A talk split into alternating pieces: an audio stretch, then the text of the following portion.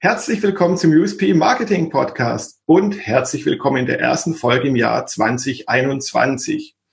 Ja, dieses Jahr hat ein bisschen doof begonnen. Wir alle reden immer noch über Corona und die Folgen und so weiter und so fort.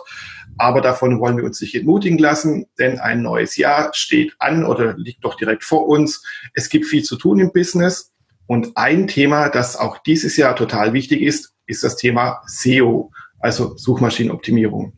Was man beim Thema SEO dieses Jahr beachten muss und vielleicht auch allgemein beachten sollte, darüber unterhalte ich mich mit meinem Gast, den Benjamin. So, Benjamin, kommen wir doch gleich zu dir und dann steigen wir in das Thema SEO ein. Wer bist du eigentlich und was machst du? Ja, danke für die Einladung. Benjamin O'Daniel heiße ich. Ich ähm, bin eigentlich gelernter Redakteur, das sind so meine Wurzeln, und äh, Texter und bin dann vor zehn Jahren ins Online-Marketing gewechselt und ähm, habe dann äh, bin in das ganze Online-Marketing eingestiegen mit aber dieser Content-Kompetenz und ähm, und dann ist auf einmal dieses Thema Content Marketing überhaupt entstanden als Begriff. Und ich habe gedacht, ja endlich, das ist es, was ich mache. Und ähm, und ich arbeite seit fünf Jahren zusammen mit einem alten Kumpel und Kollegen mittlerweile, dem Fabian Fabian Jeckert, der von seiner Seite her technischer SEO ist, also das ähm, SEO-Manager und macht viel, auch kommt äh, von Haus aus auch Webentwickler und hat sozusagen die ganzen Tools, diese ganze Kenntnis und zusammen verbinden wir halt dieses Thema SEO und Content. Und das machen wir als Zwei-Mann-Beratung, haben da mittelständische Unternehmen, ganz klassisch B2B, Industrie, Anlagenbau, auch Software, IT, aber wir haben auch ähm, viele ähm, Solopreneure, ähm, Blogger, die eigene Unternehmen aufgebaut haben und da haben wir sozusagen eine bunte Mischung und sie alle eint eben, dass sie ähm, gerne weiter vorne stehen möchten bei Google und dann eine Sichtbarkeit haben möchten und dass sie eben viel mit Content arbeiten. Ja, spannend. Und äh, du hast auch die perfekte Überleitung auch gleich äh, geliefert. Bei Google ganz vorne stehen. Jetzt sag doch mal, was ist das ultimative Geheimnis, der goldene Kral, wie man bei Google auf Seite 1 auf Platz 1 landet? Genau, da gibt es die eine ganz bestimmte Maßnahme. Und zwar, wenn du, ach nein, doch nicht, nicht tut mir leid. ähm, wenn es so einfach wäre, wäre es schön. Ja, also ähm, es gibt ja, was ja bekannt ist, ist, dass es über 200 Ranking-Faktoren gibt. Und, ähm, und dieses Zusammenspiel ist ja das ultimative Betriebsgeheimnis seitens Google. Und das heißt, was äh, man halt viel macht, wenn man viele Projekte betreut oder berät, dass man sich halt anguckt, ähm, wir machen was und wie gut schlägt das im Ranking ein und wie weit kommen wir damit nach vorne. Und daraus leitet sich halt äh, dann vieles ab. Aber wenn ich sozusagen den einen ultimativen Tipp geben würde, dann ist es, die SEO-Strategie kommt vor der SEO-Maßnahme. Ja? Yeah, viele, Strategie. viele wollen, viele denken, sie möchten äh, sozusagen, wir machen ein bisschen H1, Meta Description, Title, irgendwie was. Da friemeln wir jetzt noch ein paar Keywords rein und ähm, und die und die fünf Begriffe, die uns wichtig sind. Ähm, und das ist halt einfach viel zu wenig und viel zu kurz gesprungen weil halt eine Webseite zu Tausenden, zu Zehntausenden Keywords ranken kann, mit ganz unterschiedlichem Suchvolumen und mit ganz unterschiedlichen Seiten. Und sich das einmal, das Keyword-Set zu erarbeiten, sich dann seine Website anzugucken, wie strukturieren wir unsere Website und bilden diese Keywords überhaupt ab. Und dann im nächsten Schritt qualitativ hochwertigen Content entwickeln.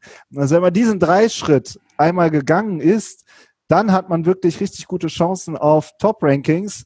Und zwar nicht nur auf ein einziges Top 1 Ranking, sondern auf sehr viele, ja, und, äh, und, ähm, und auf viele Top 3 Rankings, Top 10 Rankings, ja, das ist sozusagen ein Riesenfeld. Und das zu beackern und da eine, mit einer guten Strategie ranzugehen, das ist eigentlich das, ähm, das eigentliche Thema, finde ich. Und mhm. dann darin eingebettet kann man immer äh, sich versuchen, äh, sozusagen sich den einen oder anderen Hack zurechtlegen oder eine, eine kleine SEO-Maßnahme und was ausprobieren, aber das kommt sozusagen erst danach. Okay. Ja, vielen Dank, dass du das alles sagst. Denn nämlich das Thema Strategie, ich kann es nicht oft genug wiederholen. Das ist ja auch so meine Mission als Marketingmensch, zu sagen, hey, überlegt euch genau, was ihr wollt, wohin ihr eigentlich genau wollt und wen ihr ansprechen wollt, weil was bringt zwei Schritte Platz 1 Platzierung bei Google zu einem Thema, das völlig irrelevant für euch ist. Genau, also ähm, da, es geht ja nicht darum, dass man nur ähm, alle möglichen Keywords nimmt, sondern wirklich die relevanten Keywords. Und das können auch Keywords sein mit ganz wenig Suchvolumen zum Beispiel. Und man hat dann vielleicht gar keine große Sichtbarkeit, aber man hat sich halt eben genau auf die relevanten Keywords spezialisiert, wo man wirklich weiß, dass dahinter dann auch spannende Kunden sind. Genau, die Nischenkunden ja. und von dort aus dann eben wachsen, ja. Benjamin, ich habe dich auch eingeladen, weil ich mit dir auch mal so einen SEO-Mythen-Check machen möchte. Denn in Sachen SEO gibt's, glaube ich, viele, viele Dinge, die immer noch durchs Netz wabern. Viele Halbwahrheiten und viele Legenden kenne ich auch immer wieder, dass Kunden auf mich zukommen und sagen, hey, ich brauche jetzt ganz schnell einen SEO-Text von dir. Ich habe die und die Anforderungen und mich würde deine professionelle Einschätzung dazu interessieren. Sehr gerne. Also kurz vorab, bevor du mir die erste Frage stellst, das ist ja, wir haben ja auch einen Podcast, den Content Performance Podcast. Wir sind ja Podcast-Kollegen. Genau. Und diese Neomythen, die nehmen wir auch immer sehr gerne in unseren Podcast-Folgen auseinander, weil wir sozusagen damit konfrontiert sind. Leg los. Was ist das erste? Der erste Mythos. Genau. Kurz zu deinem Podcast. Ich werde in den Show Notes natürlich auch verlinken. Ist ja klar. Dankeschön. Gerne. Also die erste SEO-Mythe oder die erste Sache, über die man oft diskutiert ist, wie wichtig ist denn wirklich die Textlänge? Denn man liest immer wieder bei irgendwelchen Online-Ratgebern und so weiter, dass ein richtiger SEO-Text mindestens 10.000 Wörter umfassen muss, um wirklich bei Google ranken zu können. Ja, das ist ähm, ähm, so ein, wer, wer hat den längsten Text so, ja, das mhm. ist so, ähm, äh, so etwas platte Diskussion, die aber natürlich auch seine, seine Gründe daran hat, dass viele halt was ausprobieren und gucken, wie komme ich nach vorne und das äh, sozusagen in der Szene wird das oder SEO-Branche wird das halt unter holistische Inhalte diskutiert. Also wenn ich was sehr umfangreich bespreche, dann ähm, signalisiere ich Google einfach eine gewisse Kompetenz und das ist auch durchaus so. Ja, also wenn ich ähm, super kompetent bin, aber auf meiner Webseite stehen immer nur ein paar Bullet Points und sonst nichts. Ja, also diese alte Marketing-Denke ist ja immer alles kurz und knapp. Ja, wie auf dem Flyer. So, und wenn man halt aber nur drei Bullet Points nennt ähm, und die Keywords überhaupt nicht vorkommen, um die es geht, ja, dann habe ich dazu auch keine Chance zu ranken. Also es ist durchaus so, dass es, ähm, dass man mit äh, nicht umsonst ranken auch oft Ratgeberartikel vorne. Äh, die Suchergebnisse sind ja ganz unterschiedlich modular aufgebaut, aber fast immer findet man auch Ratgeberartikel und die sind oft ausführlich. Hm. Aber wie viele Wörter jetzt aber genau? So, ja, das ist nicht so ein bisschen, mh, hm, die, das führt auch manchmal dazu, dass einfach immer weiter und immer umfangreicher geschrieben wird und das bringt dann halt auch nichts. Kannst du 5000 Wörter schreiben, rankst du nicht, schreibst du 10.000 Wörter, rankst du trotzdem nicht. Ja, dann musst du vielleicht an was anderem arbeiten. Genau, also es ist ja auch so das, was man immer öfter sieht, dass auf irgendwelchen Online-Shops, wo es um ein Produkt geht, wo dann die Produktbeschreibung, ähm, was ich jetzt 200 Wörter ent, äh, enthält, aber dann nochmal ein 2000 Zeichentext hinten dran gehängt wird, nur für die Google-Suchmaschine irgendwie. Ist das zielführend? Ist das geil? Ja, also genau, das ist der die typische Kategorieseite im Online-Shop, ja, dass sozusagen unter alle Produkte noch ein SEO-Text geklebt wird, den aber sowieso kein Mensch lesen soll, sondern der nur für die Suchmaschine gemacht ist. So und das ist unser Plädoyer ist immer, wenn ihr schon in hochwertigen Content investiert, dann ist das muss das Content sein, der Besucher überzeugt und Suchmaschinen. Ja, hochwertige Texte, die dem User wirklich weiterhelfen und nicht den da hinten dran geklatschten, günstig für ein paar Cent eingekauften SEO-Text. Das entspricht doch oft überhaupt nicht der Marke oder dem Unternehmen, das sonst auch vielleicht auf Qualität setzt. Das ist eigentlich ähm, eine, eine ganz verquere Denke und nicht umsonst sagen deswegen auch viele, ja jetzt so ein SEO-Text in unsere Seite einkleben, das ist mir zu niveaulos. Ja, und das ist, was ist aber der richtige Ansatz ist dann, du brauchst jemanden mit einem guten Textverständnis, mit einem Content-Verständnis, und gleichzeitig eben auch die SEO-Anforderungen erfüllen. Das sprichst mir echt aus der Seele, weil ich kenne es oft auch so, dass äh, Leute auf mich zukommen und sagen, hey, wir brauchen so einen SEO-Text. Ich habe da schon mal was billig eingekauft bei so einer Online-Plattform, wo dann der Text irgendwie 0,1 Cent pro Wort irgendwie bekommt oder sonst irgendwelche Billigpreise da damit abgespeist wird. Und da wird einfach mal drunter geklatscht, weil ist ja voll geil, ist ja voll der SEO-Text. Und da kommen wir auch schon ja. zunächst, zum nächsten Mythos, nämlich wie wichtig ist die Keyword-Dichte? Also ich, ich nehme gleich mal vorweg, vor paar Jahren gab es ja das Keyword Stuffing, wo es darum ging, ging, möglichst oft ein Keyword in eine Seite einzubauen. Das heißt, man hat geschrieben Auto, Auto, Auto, Auto, Auto, damit Google weiß, wow, das ist eine wichtige Seite zum Thema Auto wohl. Das Keyword Stuffing, ich glaube, das hat sich rumgesprochen, das ist tot. Aber es gibt ja immer noch die Sache, nee, dann muss es ja diese Keyword-Dichte eben geben, so ein gewisses Verhältnis. Wie, wie sieht es denn damit mittlerweile aus? Ja, das ist sozusagen so ein bisschen wie mit den SEO-Texten von früher. Das hat halt alles äh, nach dem, nach dem früheren System noch geklappt, als die Google noch eine relativ dumme Suchmaschine war. Aber die letzten 20 Jahre gab es halt unzählige Updates, diese sogenannten Core-Updates und man kann über die egal über welches Core-Update man diskutiert, es geht immer darum, dass dann eine bessere Qualität in den Suchergebnissen kommt und dass qualitativ hochwertige Inhalte nach vorne kommen. Und wenn man halt schreibt auf die Seite, Sie suchen einen Friseur in Mainz, hier finden Sie einen Friseur in Mainz, weil wir sind ein Friseur in Mainz, dann denkt sich der User, was ist das denn für ein Mist? Ja, mhm. also auch wenn dreimal das äh, sozusagen das Keyword Friseur plus Mainz da drin war. Ja, so. Ähm, und von daher plädiere ich immer dafür, dass man einen guten Text schreibt, den man guten Gewissens jedem Kunden auch vorlegen würde. Und wenn man das macht, und darin eingebaut dann natürlich auch die Keywords drin sind, weil das ist ja auch logisch.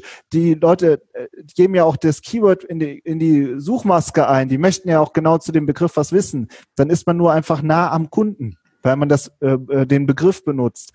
Aber da jetzt sklavisch drüber zu gehen und, ähm, und der, sozusagen nur weil die Keyword-Dichte einem noch irgendwie einen roten Balken anzeigt, dann das noch mal reinzudrücken, ja, davon halte ich sehr wenig.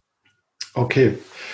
Ein ähnliches Thema oder ein ähnlicher Mythos vielleicht ist auch zu sagen, man sollte möglichst viele Synonyme verwenden weil ja eben auch äh, ja, Leute anders suchen, manche Begriffe auch anders sehen und deswegen sollte man versuchen, möglichst viele andere Bedeutungen eines Wortes einzubauen. Gilt das auch immer noch? Ja, das ist halt, ähm, da ist man dann echt schon oft tief äh, in der Materie drin, weil das Synonym ganz oft dann doch wieder was anderes bedeutet. Ja, also ähm, ich stelle immer wieder fest, wenn man mit Kunden wirklich über die Keyword-Sets dann in der Tiefe redet, dann sagen die auch manchmal, nee, nee, das ist eine ganz andere Branche, ja, oder das ist, geht in eine ganz andere Richtung zum Beispiel, ja, oder äh, wer das eingibt, der will auch was ganz anderes. Das ist wirklich dann auf der Keyword-Ebene sollte man das diskutieren. Aber generell hin und wieder mal ein Synonym einbauen. Also ich plädiere da echt dafür, dass man mit einem guten Textgefühl da dran geht und gleichzeitig am Ende nochmal abprüft, ob die relevanten Keywords drin sind. Google kann das im Übrigen auch mittlerweile ähm, immer besser selbst, dass sie sagen, wir ranken auch eine URL dazu, ohne dass jetzt ein bestimmtes Synonym genannt worden ist, weil wir den Zusammenhang erkennen und die Domain-Autorität erkennen und, ähm, und dann steht man auch möglicherweise zu einem Synonym vorne, das man gar nicht genannt hat. Ja, sehr spannend eben zu sagen, ja, Google wird immer intelligenter und denkt ja eigentlich auch schon wie ein Mensch so in diese Richtung. Anderes großes Thema, Backlinks. Hört man immer wieder, ohne Backlinks macht SEO keinen Sinn. Man braucht ganz viele Backlinks, natürlich auch hochwertige Backlinks, also Backlinks von großen, gut gerankten Seiten. Wie sieht's denn damit mittlerweile aus? Ja, das äh, stimmt, ist auch unser Eindruck, dass Backlinks immer noch wichtig sind. Und die Frage ist nur, wie komme ich da dran? Und da haben sich die Methoden aus unserer Sicht ähm, geändert, beziehungsweise es gibt, jede Methode hat ihre Vor- und Nachteile. Also was leider immer noch sehr weit verbreitet ist, ist der typische Link-Tausch und Link-Kauf. Und der funktioniert auch immer noch in gewissen, äh, auf einem gewissen Level. So. Das hat nur ähm, ein paar wesentliche Nachteile mit sich. Der erste Nachteil ist, dass es einfach ganz klar gegen die Google-Richtlinien verstößt. Man arbeitet also nicht mit Google, sondern gegen Google. Und dann gibt's halt diejenigen, die sagen, ich bin schlauer als die Suchmaschine und die erwischen mich sowieso nicht. Aber ähm, wir haben jetzt so relativ lange Historie. Also der Fabian und ich kennen uns jetzt schon viele Jahre. Vor ungefähr zehn Jahren gab's das Pinguin-Update.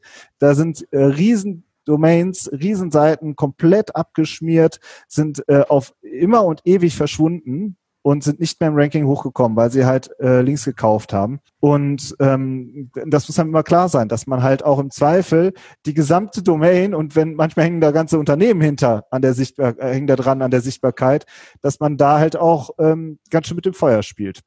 Wir sind Whitehead-SEOs, sagen wir immer. Also wir plädieren für äh, saubere Suchmaschinenoptimierung und das ist, dass du dir die Links verdienst.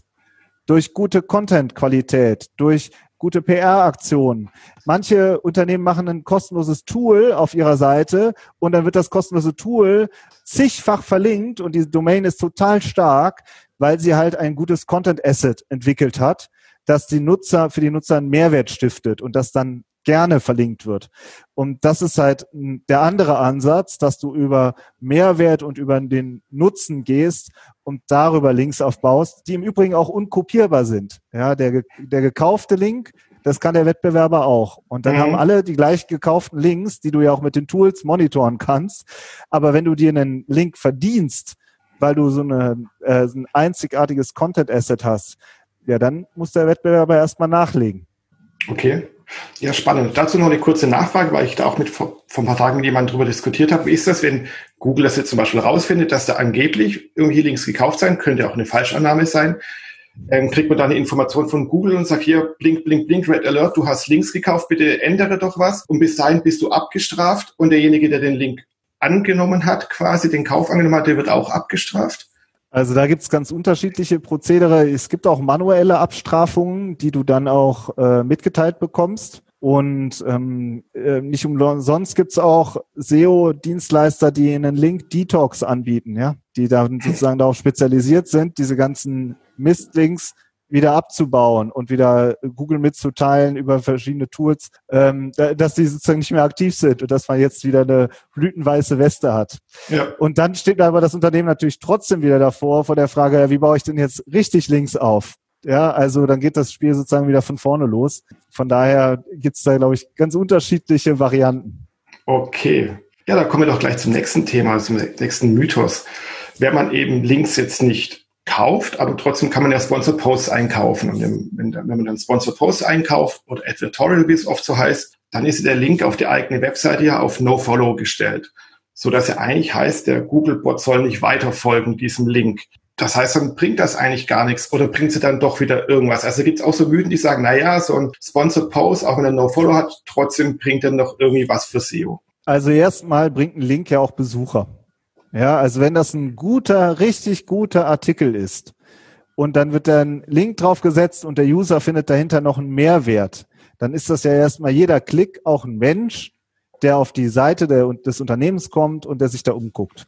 Ja, also das jetzt erstmal, sei erstmal so, das ist ja schon mal ein Wert. Ja, und, ähm, und das zweite ist, das ist wirklich dann im, im Reich der Mythen, ähm, wenn du jetzt 90 Prozent No-Follow-Links hast, dann wirkt sich das natürlich auf dein Ranking aus. Aber viele Websites haben einfach auch eine gesunde Mischung ja, aus Follow- und No-Follow-Links. Und das ist auch normal. Das ist zum Beispiel ein unnatürliches Link-Profil, würde ich sagen, wenn du nur du Follow-Links hast, ja, und, und alle auch nur mit den harten Anker-Keywords, ja, äh, die sozusagen transaktionale Keywords hier kaufen und so, ja, also, dass du sozusagen äh, sehr unnatürliche Verlinkungen hast, und ganz ehrlich, wenn das schon so ein durchschnittlicher Mensch sofort auf den Blick, äh, auf den ersten Blick erkennt, dann ähm, bin ich mir ziemlich sicher, dass das ein sehr schlauer Algorithmus sowieso noch viel schneller erkennt. Hm.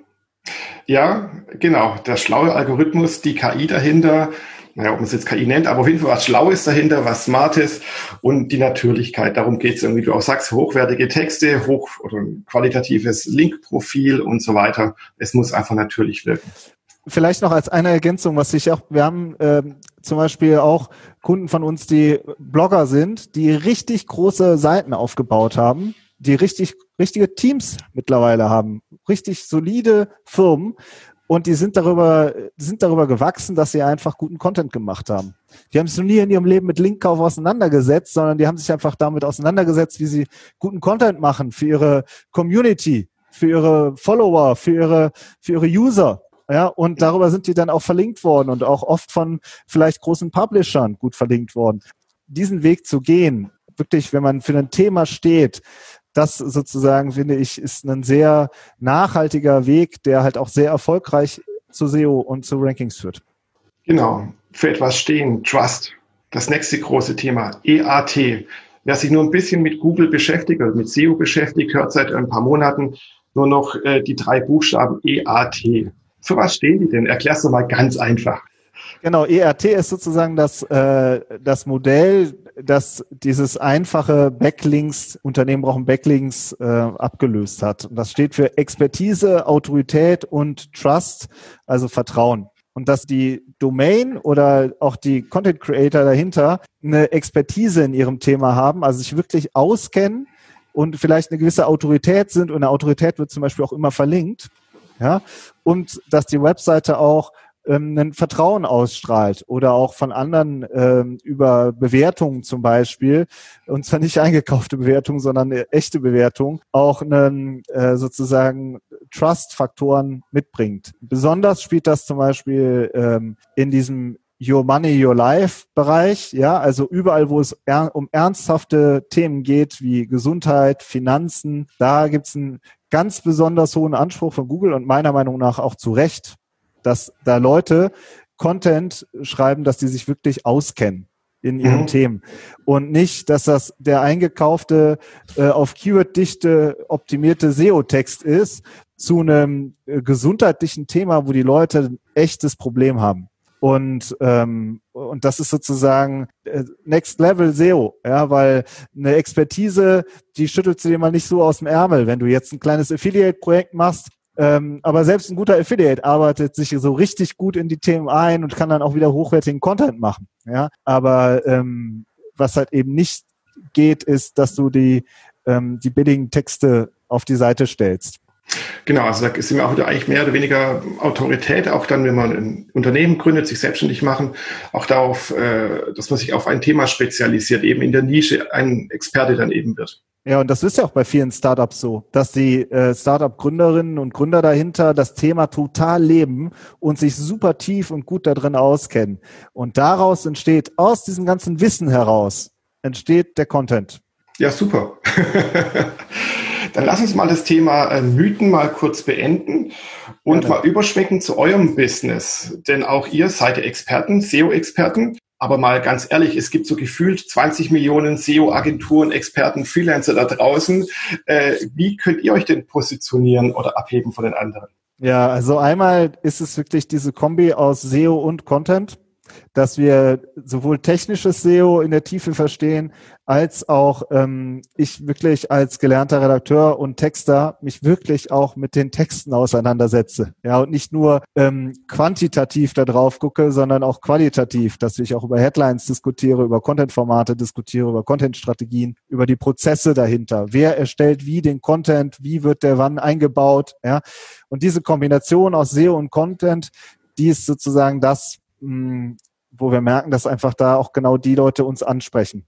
Und das zweite sind unsere, wenn man so möchte, Marketingkanäle, wobei es für mich auch mehr ist als nur ein Marketingkanal. Das ist unser Podcast. Wir senden seit vier Jahren jede Woche und besprechen fachliche Themen.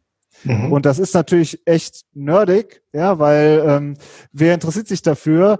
Das ist kein ähm, News-Podcast oder so, sondern das sind die täglichen Probleme, die man als selbstständiger Startup-Gründer, Digital Marketing Manager wirklich hat. Und die Themen diskutieren wir immer. Was ist die sozusagen die Situation, die Ausgangslage und wie würden wir es angehen? Und wir geben sozusagen fachlichen Input. Mhm. Das haben wir gemerkt, ist ein großer ähm, Hebel gewesen, dass sich eben aus diesem Podcast auch durchaus Kunden gemeldet haben. Und das mit Expertise und Autorität quasi und Trust die ist natürlich. Sozusagen, Die ist sozusagen ganz natürlich entstanden. Ja, mhm. wir haben am Anfang auch ganz klein angefangen und hatten da 20 Hörer auf der ersten Folge und haben, haben uns tierisch gefreut, dass 20 Leute einem zuhören. Ja, wenn man einen Vortrag bei der IHK hält und da sind 20 Leute, freut man sich doch auch. Genau. Ja, also ja. und ähm, und nur, dass eben so ein Podcast eben auch wachsen kann, auch gerne mal auf ein paar tausend Hörer.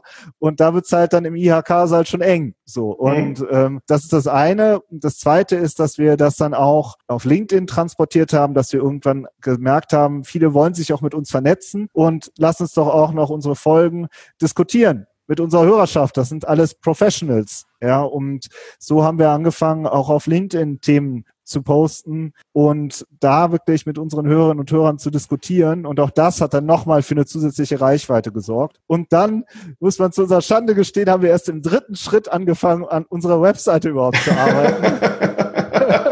wir sind sozusagen einen Ausfallschritt gegangen. Ja, wir haben uns ein alternatives Suchsystem gesucht, weil wir halt auch gesagt haben, boah, jetzt den hundertsten SEO-Blog, äh, da brauchen wir ewig. Nee. Aber über unseren Podcast und über LinkedIn haben wir halt auch so viel Feedback bekommen und die Themen so aufgearbeitet, dass wir gesagt haben, ja, jetzt können wir eigentlich auch an unserer Webseite arbeiten. Das machen wir jetzt so seit einem halben Jahr auch erst.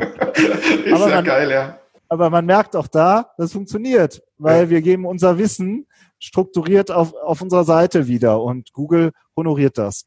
Okay, das heißt für euch als SEO-Spezialisten war SEO gar nicht auf Platz eins eurer Taskliste. Ja, wir haben uns den Wettbewerb angeguckt und es ist irgendwie so entstanden. Wir haben auch irgendwie in so ein paar Unternehmerinnen und Unternehmer, mit denen wir uns viel austauschen und die haben halt so vor ein paar Jahren schon gesagt, ey, ihr müsst einen SEO-Podcast machen. Es gibt noch keinen richtig guten SEO-Podcast in Deutschland. Und, äh, und dann haben wir damit einfach angefangen und wie das dann so ist, dann hat man ein wöchentliches Format, das einen auch verpflichtet und dann haben wir da auch viel Energie gesteckt und das merke ich auch im Übrigen, das ist ja auch der Alltag in fast allen Unternehmen, dass die Leute sagen, boah, ich habe so wenig Zeit, wie äh, baue ich jetzt wo Content auf? Ja, mhm. mache ich Social Media, mache ich SEO, mache ich Newsletter, ja, äh, so so und wenn Social Media, welchen Kanal und die Leute müssen die ganze Zeit sich überlegen, wie sie ihren Content erstellen und ähm, deswegen ist auch immer mein Rat, denkt das Thema zuerst und dann macht ihr das Thema für die Webseite und für zum Beispiel dann für LinkedIn und für Newsletter. Aber ein Thema dann in einem durch so, und dann muss man halt darauf die Zeit investieren. Und auch da bekommt man eine ganz schöne Routine oder man hat wirklich dann eben Profis an der Seite, die einen da noch unterstützen. Ja, genau. Das Thema Fokussierung. Eben nicht auf 580 Hochzeiten tanzen und da überall schlecht, sondern eben vielleicht auf einer Hochzeit, zwei Hochzeiten. Dafür aber dann richtig, ja. Was sind denn noch so wichtige Kanäle für euch, um euren Content, eure Inhalte zu verbreiten? Ja, das war's eigentlich schon. Also wir haben, ich finde das schon, wir sind ja nur ein Zwei-Mann-Team, wir haben nicht noch 20 ähm, Junior-Texterinnen und Texter hinter uns. Also wir sind auch ganz bewusst zu zweit und ähm, werden ja auch oft als Sparringspartner reingeholt oder wenn es darum geht, eine Strategie aufzusetzen, während die Umsetzung dann wieder andere machen. Ja, also den ganzen Content zu produzieren, da sind wir oft dann auch raus und auch gerne raus oder arbeiten mit anderen zusammen. Und, ähm, und unsere wenige Zeit packen wir echt darauf, dass wir gute Website-Inhalte machen, einen guten Podcast machen und gut auf LinkedIn da sind. Und ich sehe aber auch da, wenn man ja schau dir LinkedIn an, ja. Also es gibt welche, die posten jeden Tag, es gibt welche, die posten jeden Tag zweimal und ähm, und ich poste zum Beispiel ein, zweimal die Woche, ja, mhm. so. Und äh, mehr geht einfach nicht in der Frequenz. Aber ich finde es dann wichtig, dass wenn ich was poste, dass ich auch was zu sagen habe dass man da dann auch sich nicht so unter Druck setzt. Ja, und man muss auch, auch bei SEO, wenn du einen Content-Hub für SEO baust, klar kannst du dann 5000 Unterseiten planen, aber die musst du auch alle mit Qualität bestücken und du musst ja auch alle laufend optimieren. Also kann man sich auch fragen, ob man nicht erstmal mit 5 anfängt und dann auf 20 geht und dann auf 50 geht ähm, und sich sozusagen langsam äh, vorarbeitet, aber dafür dann mit Qualität punktet und nicht mit irgendwie Content, für den man sich eigentlich schämt und wo man eigentlich sagt, der ist ja nur für die Suchmaschine. Mhm. Weil hoffentlich sieht das kein Kunde. ja, da ist noch ein Mythos, äh, der mir dazu einfällt, nämlich, oder eine Frage, die oft diskutiert wird, was ist besser für SEO? Oft was rauszuhauen, also so ähnlich wie die Newsseite, oder vielleicht einmal im Monat, einmal im halben Jahr einen geilen Text oder einen Ratgebertext? Ja, Content Freshness, da wird auch viel drüber diskutiert und ähm, ich es wird auch oft immer gesagt, auch im Content Marketing, zum Beispiel Unternehmen müssen wie, äh, wie, wie Verlage werden. Mhm. Ja, also jeden Tag ganz viel rausballern. Und das ist klar, wenn du ganz viel raushaust, hast du auch eine hohe Sichtbarkeit.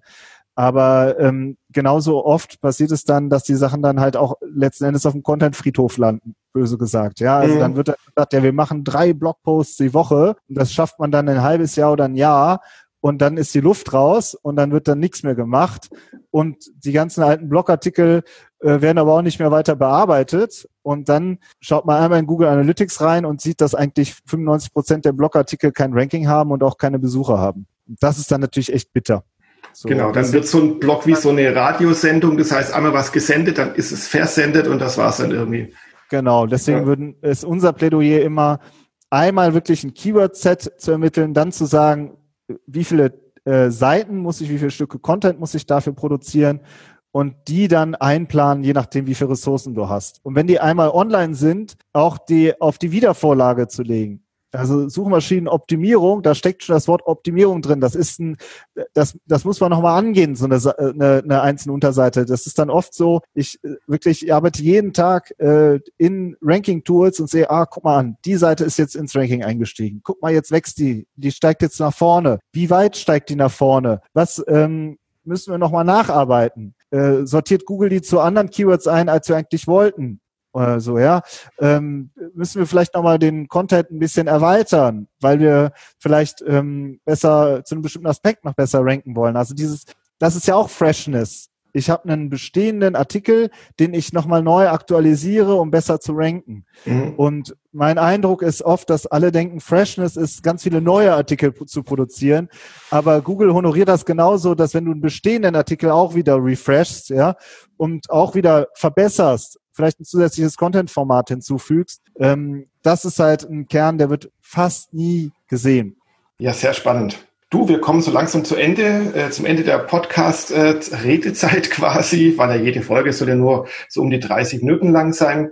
Deswegen so meine Standard-Schlussfrage. Stell dir mal vor, du oder du und dein Geschäftspartner, ihr bekommt von einem tollen Investor, der von euch überzeugt ist, eine ordentliche Summe Geld überwiesen. Sagen wir jetzt mal 50.000 Euro. Aber er sagt, nehmt dieses Geld, um eure Marketingaktivitäten zu verbessern, zu optimieren. Was würdet ihr denn damit machen? Es gibt einfach Plattformen, da sind wir, sind wir noch nicht da und da wäre ich aber gerne. Ja, also ähm, man hat ja, finde ich, immer das, die Situation, dass man sagt, boah, viele andere Kanäle sind auch spannend. Instagram ist zum Beispiel spannend, tauchen wir nicht auf. Äh, es gibt viele Live-Formate da draußen. Ja, ob das LinkedIn Live ist, Twitch, ähm, jetzt äh, Clubhouse, ja. Wie möchte man äh, sich da sozusagen äh, eine zusätzliche Sichtbarkeit aufbauen? Also das ist schon immer auch eine Frage, die wir uns stellen. Aber ganz ehrlich, da investieren wir dann nicht die 50.000, sondern das probieren wir auch einfach aus, weil mhm. wir natürlich auch vom Fach sind und ähm, jede Woche Content erstellen und uns das natürlich unter den Fingern äh, sozusagen ähm, juckt oder in den Fingern juckt, dass wir da auch Erfahrungen sammeln und Gas geben. Okay, das heißt, ihr bräuchtet eigentlich das Geld, um euch Freizeit zu schaufeln. ja, wahrscheinlich wäre das so. Ne? Also ein bisschen äh, sich die die ähm, die Möglichkeit zu erschaffen, dass man da noch freier äh, dran arbeiten kann. Mhm. Ja, dann würde ich sagen, nutze die letzte Chance, die letzten Minuten, die letzten Sekunden des Podcasts, um ein bisschen Eigenwerbung vielleicht für dich zu machen. Deine Webseite, euren Podcast, was du vielleicht noch loswerden willst. Ja, also eigentlich finde ich zwei Sachen, wenn man sich wirklich äh, interessiert für das Thema SEO oder SEO und Content, die Verbindung, einfach mal in unseren Podcast reinhören. Content Performance Podcast in die Google oder in die, in die Podcast App eingeben, dann äh, findet man uns eigentlich sofort. Und ansonsten kann man sich auch gerne mit mir vernetzen. Ich freue mich immer ähm, über jeden, mit dem ich auf LinkedIn verbunden bin und der auch ja Zeit und Lust hat, da einfach über LinkedIn das, äh, die Infos reingespült zu bekommen oder auch mit uns zu diskutieren. Vielen Dank für die ganzen Erkenntnisse. Vielen, vielen Dank. Ich drücke die Daumen, dass alle, die jetzt heute zugehört haben, jetzt vieles mitnehmen konnten und auch viele Mythen jetzt besser vielleicht einordnen können und es besser machen in Zukunft. Und natürlich noch eine kurze Eigenwerbung. Wer diesen Podcast hören will, kann natürlich ihn auch auf allen großen Plattformen finden, wo man Podcast findet oder unter www.usp-podcast.de. Das ist dann die Sammelseite und da gibt es dann ausführlichere Shownotes und so weiter und so fort. Bis dann. Ciao.